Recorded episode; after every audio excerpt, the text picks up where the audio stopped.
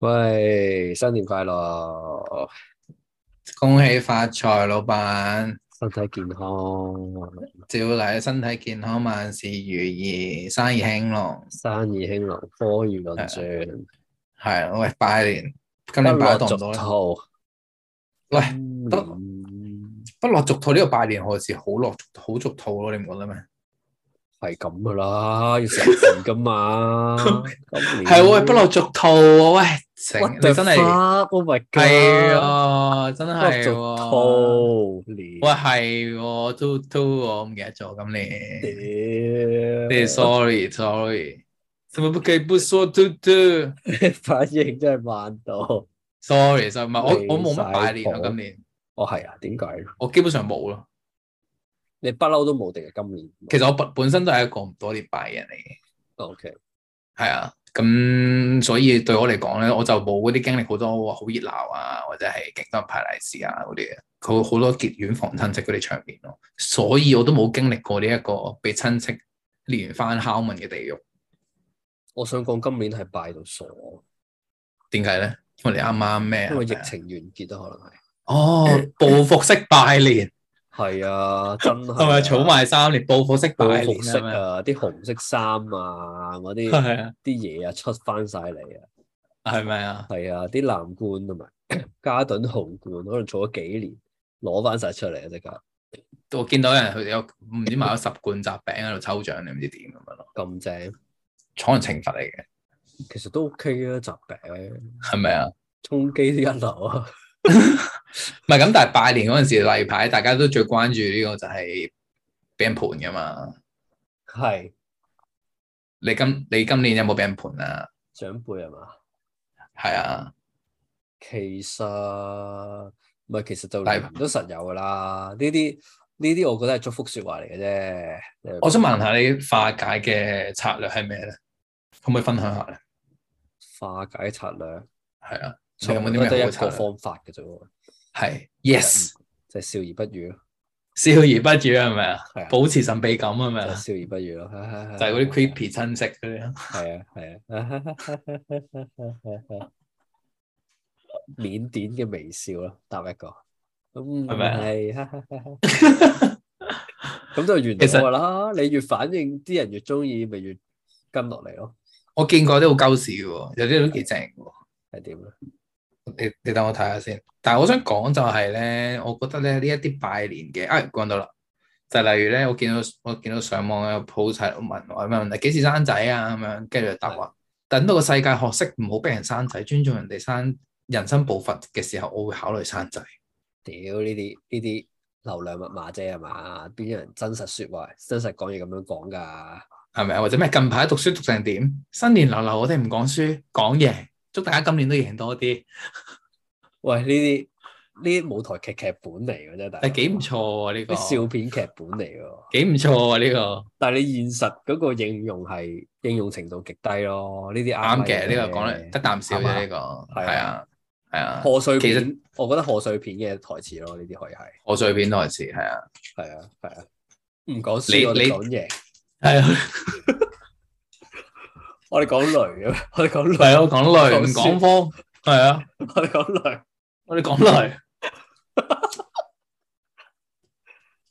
係咯賀歲片台詞啫，你你真實 唔係，但係你講嘢但係冇啲親戚係咁搶問落去嘅咩？其實通常咧，可能我因係為我不嬲都係笑而不語嗰派嘅，嗯嗯所以冇癮咧，其實嗯，即係你呢個冇癮係累積落去噶嘛，一年復一年咁樣累積落去噶嘛。當人哋知道佢喺你嗰度 get 唔到佢需要嘅反應嗰陣咧，佢慢慢就會放棄啦就會。唔係可能循例咯，都係當祝福説話咁咯。喂係喂嘅喂喂啊咁樣，喂，我咩覺得咩咩咧啊跟住跟住唔理佢，跟住就完咗啦。我覺得其實咧，我覺得慢慢呢幾年落嚟啦，我嘅觀察就係咧，呢一啲親戚嘅盤問説話啦，其實佢個程度咧係有啲似去到問你食飯未啊咁樣咯。係啊，其實係啊，即係其實對大部分親戚嚟，點解年年都有人講，但係年年咧都會有人問呢樣嘢，就係、因為其實你親戚真係唔係好熟咯。你冇話一一見到面就可以一見如故，你一定係問一啲最 immediate 嘅 fact 咁樣噶嘛。佢話你哎嗯結咗婚未啊？誒，即係你知佢讀緊書同埋啊，其實係想啊點啊 嘛，嚇即係一定因為你冇話題係嘅啊，，係啊，因為所以一定大係家問呢啲係咯。啊，大家認識唔係好深咧，同埋我覺得係係啊個 social skills 嘅問題。其實呢個係一個打開話題嘅一個人嚟嘅啫 Exactly，你係唔個即罐係唔頭需要嚟對，其實唔需要對住佢太認真嘅。其實 Exactly 如果你只要真係同佢有嘢講嘅話，你好快就唔會講呢個話題。係啊，係個除非罐頭回應嚟嘅，can 係啦 respond 嚟嘅，係啦，除非你個你真係刺激到你一啲痛處嘅，咁你就忍唔住同佢咁就冇計講，啦係啦，咁就會繼續講落去咯。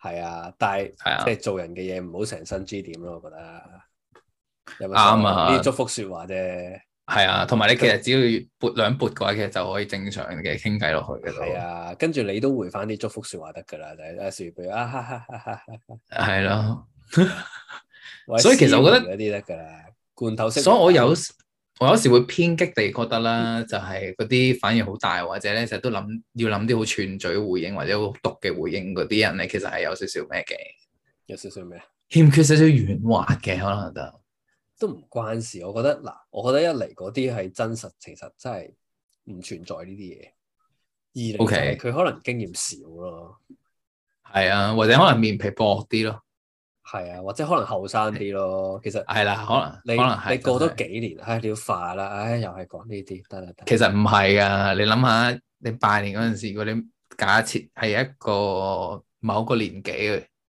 嗯哼你去到某個年紀嘅時候，你俾人問：喂，你結咗婚未啊？哦，即係捉到痛就係 G 點啦，呢啲係 G 點啦，係嘛？呢就真係係咯，即係因為其實係你問呢啲其實人生嘢嚟㗎，係即係你有冇諗過咧？其實佢哋呢個咁咁輕鬆嘅問候説話裏面包含咗人生最大嘅叩問喺裏面咯。我明啊，但係咧，其實點講咧？呢啲嘢佢就係用一啲佢用一句説話問緊呢一啲好深層嘅價值觀咯。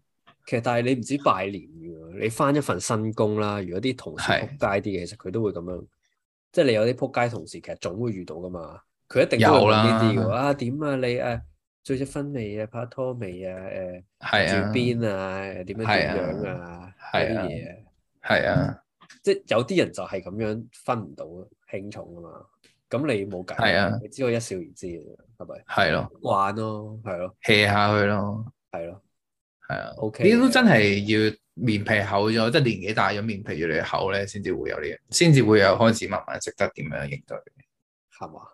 或者可能其實根本係大家都放棄，對方其實都放棄咗咯。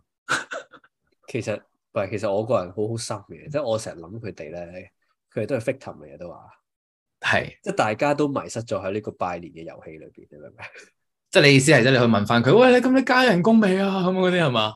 唔喂，係有即係冇大翻緊家工啊？係大家退休都生活點啊？係大家都即係傳統上又要拜年係咪嘅一件？咁但係又真係冇乜嘢講，咁係而佢被困咗喺可能一個長輩身份咧，就唯有話：喂點啊？幾時咩咩咩啊？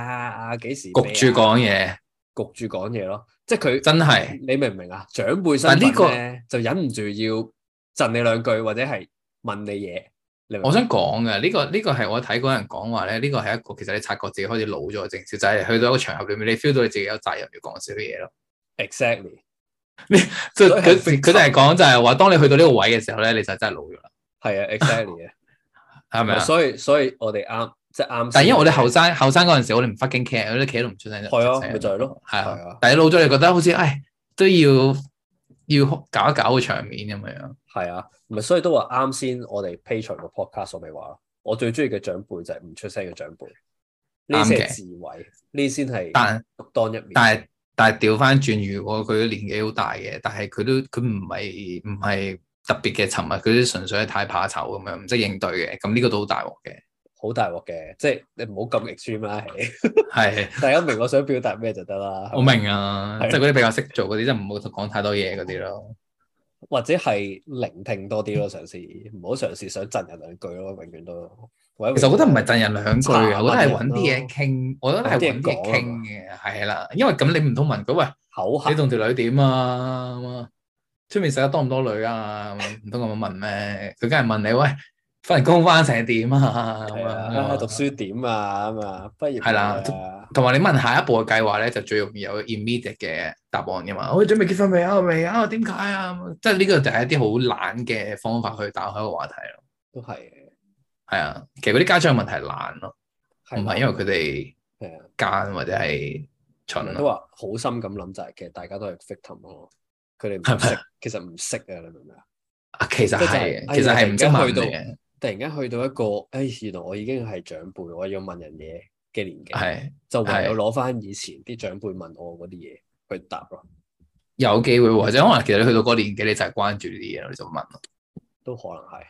係啊，所以想做一個受尊敬嘅長輩，就反其道而行咯。我覺得冇出聲係咪啊？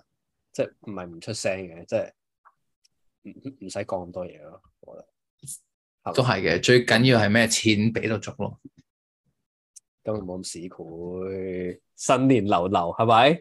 新恭喜正發頭財，老闆，係新正頭，快啲啦！